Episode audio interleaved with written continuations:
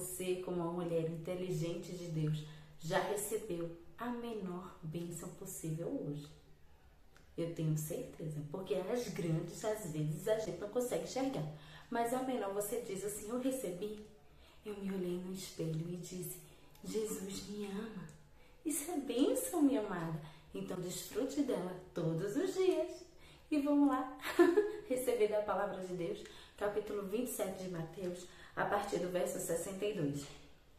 No dia seguinte, em que o dia depois da preparação, reuniram-se os principais sacerdotes e os fariseus, e dirigindo-se a Pilatos, disseram-lhe: Senhor, lembramos-nos de que aquele embusteiro, enquanto vivia, disse: Depois de três dias ressuscitarei.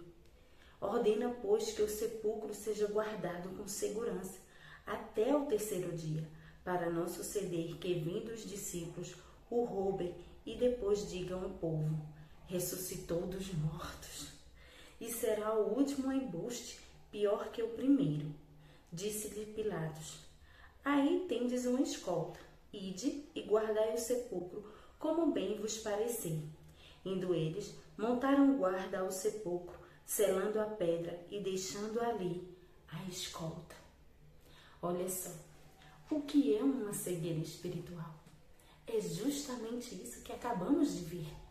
Esses homens aqui estavam tão cegos espiritualmente que eles apenas queriam saber se Jesus iria mais uma vez enganar, mentir. É isso que significa a palavra embuste, embusteiro.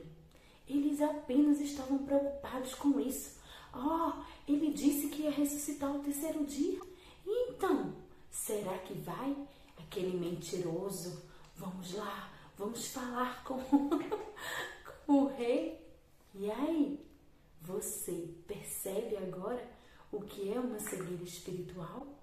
As pessoas muitas vezes estão vendo coisas que na verdade não são.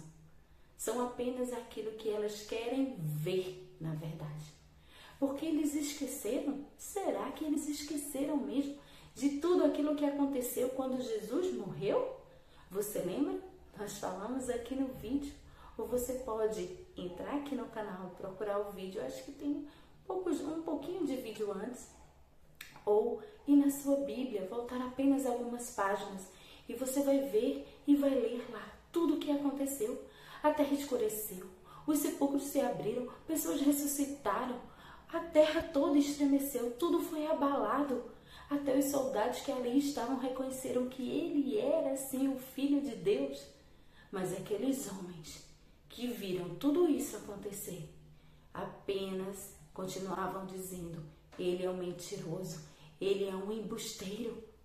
Vamos lá, vamos guardar o sepulcro para que não venha outra mentira.